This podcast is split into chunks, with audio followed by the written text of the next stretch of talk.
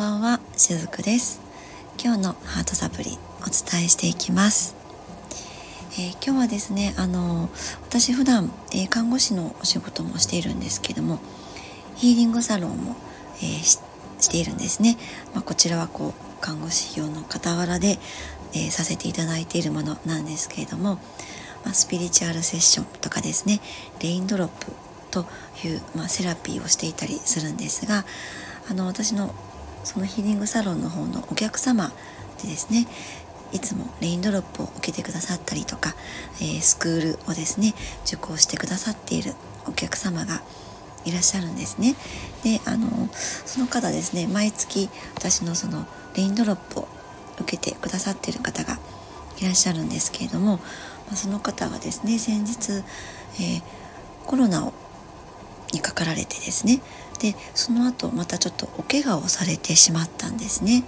なので、まあ、そういったことがちょっと続いてしまったのでここ2ヶ月ぐらい、まあ、その毎月受けてくださっているレインドロップを、えー、受けに来られなかったということがあったんですね。でまあそのすいません。ちょっとキャンセルをさせてください。ということであのご丁寧にご連絡もいただいてでやっぱりそういったこう自分にとってやっぱりそういう出来事って、まあ、ショックですよね。コロナにもなってしまってそして立て続けに今お怪我もされてしまってであのレインドロップもね毎回楽しみに、えー、受けに来てくださっている方なんですけれどもそうですね。あのお住まいのところから1時間ほど送るまで時間をかけて来てくださってるんですがでまあちょっとねすごくショックを受けていらっしゃるご様子があの LINE のね文面からも受け取れたんですね。ではもうこの状況をねどういうふうに捉えたらいいかわからないですって、まあ、そんなふうにもあのご連絡いただいた中に書いてあったんですね。でまあその文面を読んでいて、まあ、私もあのお返しする言葉としてはですね、まあ、今はそういったご自身の状況を、まあ、責めるでもなくこれまで頑張ってこられたご自身を言い合って是非まあ静養してくださいねっていうふうにお返しをさせていただいたんですね。でまあこれをもとにですねちょっと今日はお話をさせていただきたいなと思うんですけれどもあの今日そのお伝えしていく内容はこの我慢というものについてお話をしたいなと思うんです。ちょっと話は、えー、変わるんですけれどもえつむらという会社がありますよね。お薬を出している製薬会社さんですね。で以前ですねこの会社の調査で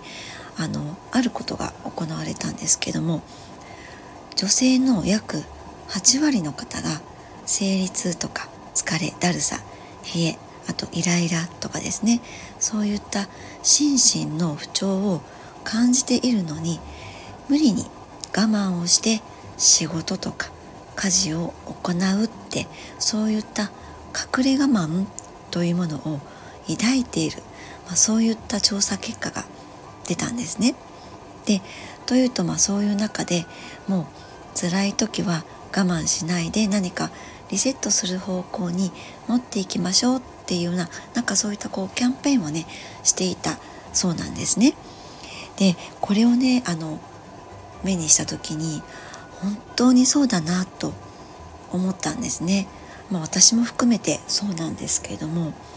この女性って我慢を虐げん？我慢を強いられるというよりかは無意識にそれを割とやってしまうそしてやれてしまう生き物でもあるなぁとそんな風に思うんですね。もう私たちのこの世代っていうのはあ私ちなみにもうすぐ50になるんですけれどもその世代っていうのはもう我慢するのが当たり前というかそう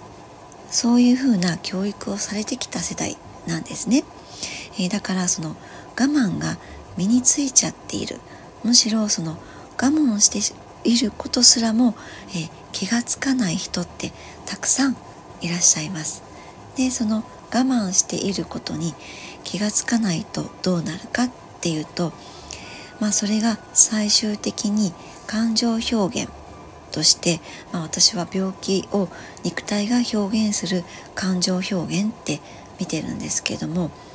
そういうもう思考では頭の部分では私は大丈夫ですってなっていても体が悲鳴を上げるというかですね。結局その病気とか怪我というものでもってこのたまりたまった感情を表現しているっていう方すごく多いんですね。もちろんそれは体の不調だけでなくて心の不調もそうです。例えばちょっとこう鬱っぽくなってしまうとかそういった心の症状でも表されているっていうこともあるんですね。なのでむしろ我慢していることにも気づいていない方が多いかもしれないなと思うんです。だからまずは我慢をしているんだな私っていうことに気づいてほしいなっていうふうに思うんですね。我慢をしているんだなっていうことが自覚できないともう私も我慢するのをやめようってそして違う選択肢を得ようっていうことってなかなかそちらの方向に行かないものなんですよね。えー、だからほぼほぼの方がですねいや私そんな全然我慢なんてしてませんっていう方もいらっしゃるんですけれども、えー、もうそれはもう女性特有の感覚かもしれないんですが特に昭和生まれ昭和世代の女性はですねもう身についちゃっているかもしれないです。その我慢というものがですね。でその理由の一つがですね原因の一つっていうのは自分の母親が基準になっていたりするんですね。昭和の母ってまあ一人何役もこなしていたりしますね。お父さんの代わりとかお父さんの役も母親がやっていたりすると思うんですそして嫁母親、えー、娘そういったこう全部一人で何役もこなして、まあ、愚痴も言わずに耐えて生きてこられた方もたくさんいたと思うんですね。そういった世代の親に育てられてきた私たちってやっぱりそういったものをそのそういった生き様を背中を間近で見てきた。そしてその娘である私たちの世代の人っていうのはこれが女の生き方なんだとか。だから私もそういうふうに生きなきゃいけないんだって、まあ、無意識のところでそういうふうに、えー、捉えてしまっているっていうこともあるんです。まあ、そうでないと女として認められないんだって、えー、そういったところまで感じていたりもするんですね。そんな風に自分の中で変なこうハードルの高さを持っていたりもします。でそれをできない自分がいるとそれを無意識でまた、えー、罰したり恥じたりしている方もいらっしゃったりするんですね。だから本当はやりたくないことなんだけれどもそういったことも自分にやらせてそしてまあ本当にやりたくないって思う自分はダメなんだとかもうこれはやって当然なんだ我慢って思っちゃいけないんだみたいに、えー、そこまで自分をね無意識に追い込んでしまって一種こうスパルタの中に自分を意識を持っていったりすることもあったりするんですね。あともう一つはこの男性社会の中で生きていく中でですね女性も当然ですけれども自分の能力を認められて男性と共に、えー、同じように扱われてえそれってきっととってもいいことですよね。女性の女性の能力を開花していくって。それって素晴らしいことだと思うんですけれども。だけれども肉体レベルでもやっぱり違うものはありますよね。あの筋肉の量も違うし骨格も女性と男性では違います。そして女性っていうのは毎月1回生理が来てそしてそういったところでも違うわけなんですけれどももうそれでもやっぱりその確率的に男性と同じ仕事をすべきとかですね。むしろ男性と同じ仕事でなきゃダメなんだ。能力がないぞみたいな、まあ、そういったやっぱりこう脅迫観念みたいなものも女性の中にある方もいらっしゃるんですね。男性社会の中ではでもそういうものがあるとやっぱり自分が体の不調を、えー、持ってしまった時にもやっぱりこの男性社会の中で自分をそれでも維持して、えー、生かしていこうと思うとやっぱりそういった女性特有の体の不調みたいなものが起こったとしてもそれも自分の中に飲み込んでしまってそして頑張ってしまうっていう方もまたいらっしゃったりするんですね。でもそうやって自分をある意味ごまかして生きているとやっぱり体が悲鳴を上げます頭の部分では大丈夫だって思ったとしても体の部分が自動的に病気とか怪我というところで悲鳴を上げてくれるんですねちゃんと自分が無理してるよっていうことを教えてくれるんですだから現代の女性っていうのはそんな風に我慢っていうものを結構しているんだっていうことにも気づかないといけないのではないかなと思うんですね。そうやって我慢に我慢を重ねてなんとかここまでやってきたけれどもやっぱりその臨界点ってあるはずなんですよね。私たちの魂の部分のエネルギーは無限です。だけれども肉体におけるエネルギーってやっぱり臨界点があるはずなんですねそこを超えた時にいろんな症状として現れるはずなんですでみんなそれをですねなんかこう例えば私は老化現象が始まっちゃったとかそういう年齢的なところで片付けようともまたしてしまうんですけれどもそうではなくってもう今までずっとこれまでもずっと体が悲鳴は上げていたんですね。ちゃんと何かしらサインは送ってくれていたんです。それは心もそうです。心も悲鳴を上げてサインを送ってくれていたはずなんですね、まあ、そこに気づいてほしいなって思うんです。そしてそこに気づかないと結局はもう私自分をこうごまかしたり騙しながら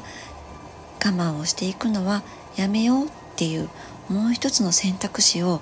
何かしらこう選べないと思うんですね。自分を楽にしようっていうふうに思えないと思うんです。そんな風な生き方をやっぱりしていると女性ってやっぱりボロボロになっていきます。そしてそういった生き方をしているとやっぱりこう人生としてこの一回きりのこの肉体を持っての一回きりの人生の中ではもったいないなって思うんですね。そして何よりもあなた自身がかわいそうだなって思うんです。まずは我慢していることっていうのに自覚をしましょう。そして私我慢しているんだって言えるようになってほしいなって思うんですねでもやっぱりそうやって生きることが当たり前になっていると自分がどれほど我慢をして生きてきたか頑張って生きてきたかっていうことに気づけない時もあると思うんですね。でそういった時はですねイメージの中で自分と同じ生い立ち自分と同じような生き方そして今現状も全く同じような過酷な生活をしている人が自分の隣にいるっていうようなことをえー、想像してみてほしいなと思うんです。イメージの中で自分とそっくりな人を隣にポンって置いてあげてみてください。そうした時にあこの人かわいそうじゃないかっていうことが多分お分かりいただけると思うんですね。あこの人こんなに頑張ってるじゃないか。もう十分じゃないかって。もういいんじゃない？ちょっと休んでもいいんじゃないって。もうちょっと自分を甘やかしてもいいんじゃないって。きっとその隣のイメージした人に思えると思うんです。そしてその感じたものを自分にも向けてあげてほしいなって思うんですね。そういうふうな感覚に持っていってあげられるとそこで自分の中でそっか自分は自分のことをもっといたわってあげていいんだねぎらってあげていいんだ今までの自分を認めてそんな自分も受け入れてあげていいんだそんな風になっていけます、まあ、それも気づきっていうものの一つだったりするんですけれども是非今無理をしている人我慢をしている女性たちそういうふうに気づきを持っていっていただけたらなと思います。是非ご自分に対して優しい目線をかけてあげてくださいね。はい。ということで、えー、今日のメッセージはいかがでしたでしょうか？またこういった、えー、スピリチュアルなお話ですねさせていただきたいなと思います。今日も最後までお付き合いくださりありがとうございました